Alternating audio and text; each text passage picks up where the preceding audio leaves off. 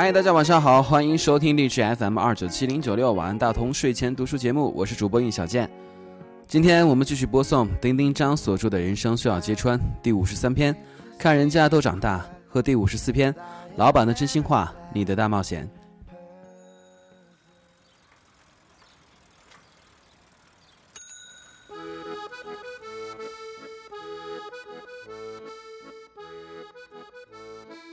看人家都长大。某个夏天的下午，我还在负责一档娱乐节目，办公室里有西晒，很燥热。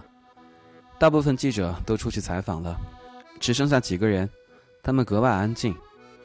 我一看，他们都是已婚人士。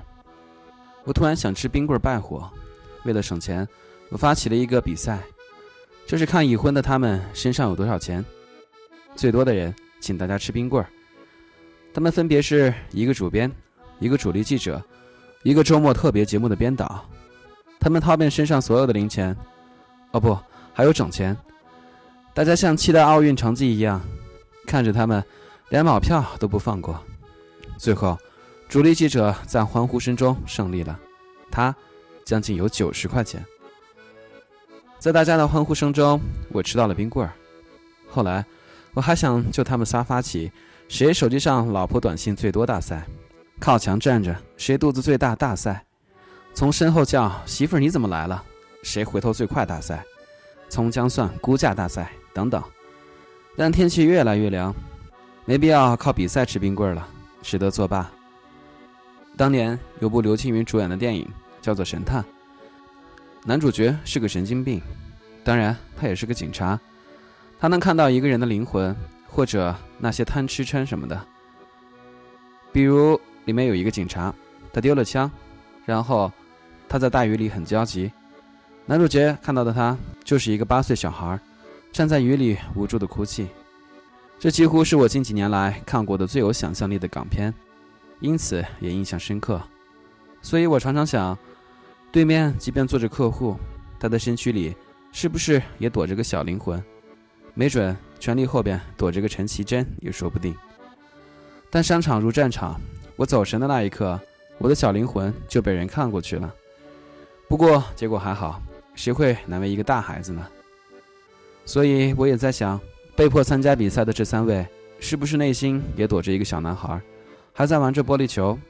只是时间像赶羊的老汉，将他们推出圈，该剃毛的剃毛，该挤奶的挤奶。该做成标本的做成标本，他们本来那么不同，最后被时光弄成差不多的模样，笑容变得谦和，发际线逐年提高，衣着不再变换，肚子上有个腰带也不能控制弧度，然后买车买房，过上在这个城市里普通却正常的日子。从豆芽菜到胀大的火腿，他们只用了两年或者更短的时光，老婆们还都没有变。但这或许是暂时的。他们穿着高跟鞋，偶尔来探班，对兄弟们微笑，有大嫂的谦和，或者在酒桌下淋上自己老公一把，别多喝，别吃亏，别你妈说傻话。或许他们比他们更成熟些，所以用来做精神领袖、家庭会计、伟大的未来规划师。今天，去年赢了比赛请冰棍的胖子当上了主编，他已经公布了自己的造人计划。输得最惨，以十八块钱被钉在耻辱柱上的男主编升为总监，他老婆怀孕了。那个周末，编导去影业工作了。除了发胖，他变化暂时不大，但我想这也是暂时的。致使别人怀孕是已婚男人必须面对的结果，这也没有什么可叹气的。每个阶段有每个阶段的快乐。今天我采访了一下胜出的胖子，他说他还是挺高兴的。并在努力向爹的方向奋勇前进，我觉得非常好。只是看人家长大了，我还有点不大乐意，觉得成年人的世界真麻烦。是多么的装逼啊！但这是我的真心想法。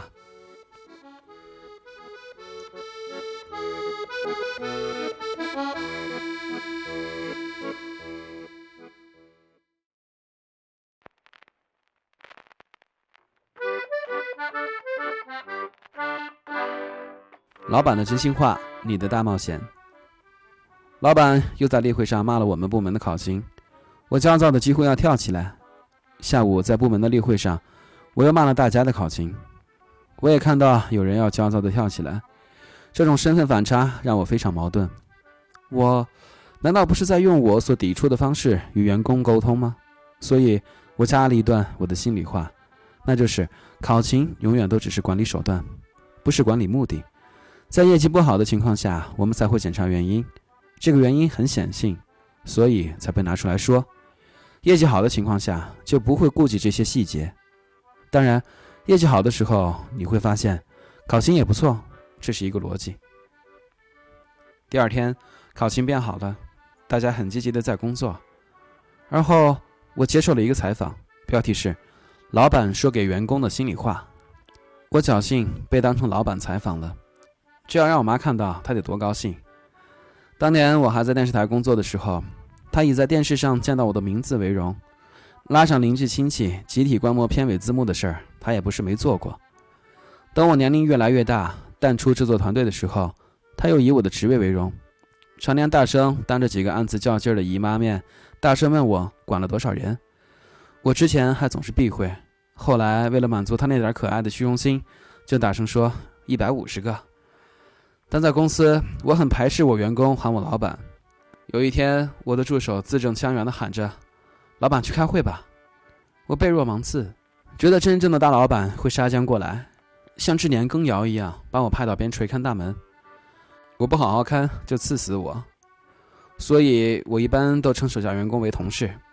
布置任务时，我也常说我们要干什么之类的。所以，其实我的心里话是：我们一起奋斗吧。我也是有老板的人，好吗？当然，心里话不止这些。我和采访我的姑娘磕磕绊绊聊了很久，她又思考着给我罗列状况。我越回答越发现，老板来自火星，伙计来自金星，还真是不同物种。比如老板的情绪，我的老板是一个好老板，每逢周一例会，他就会眉头紧皱。若是在古代，他该是陈建斌扮演的那种苦兮兮的皇上。除了安内攘外，还发现后宫嫔妃个个獐头鼠目，有碍观瞻，要拉出去一个个的打板子，或者除之后快。我深深理解着他，所以我常扮演他的翻译，帮散会后留下悲愤眼泪的姐妹们揣度圣意。第一，他不会刻意针对谁，因为真的没有那么多功夫，他只是站在他该站的位置，看到了也许我们没有看到的问题。第二。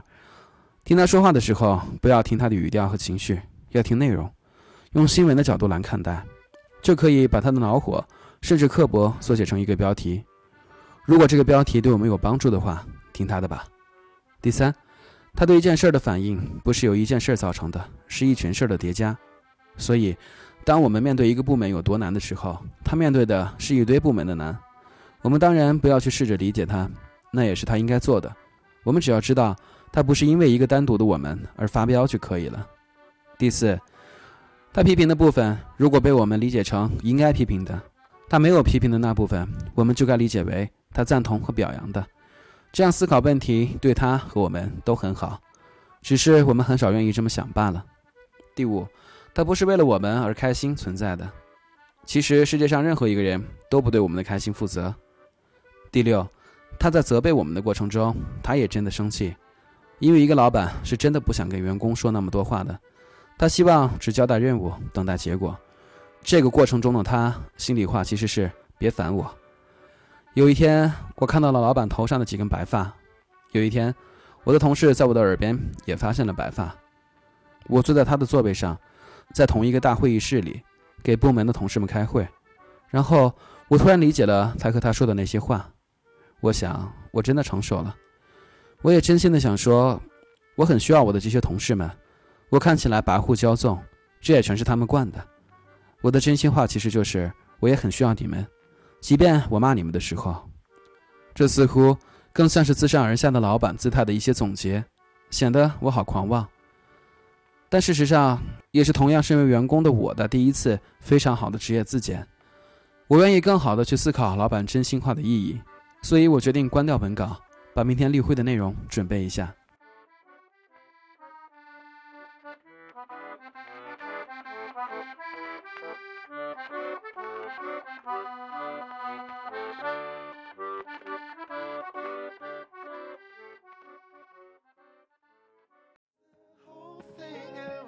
OK，今天的书就读到这里。如果你是第一次收听，并且觉得还不错的话，请搜索我的微信公众账号 DTU Life。如果你有什么好的书目想分享给大家的话，请在平台里给小健留言。好晚安大同晚安亲爱的你。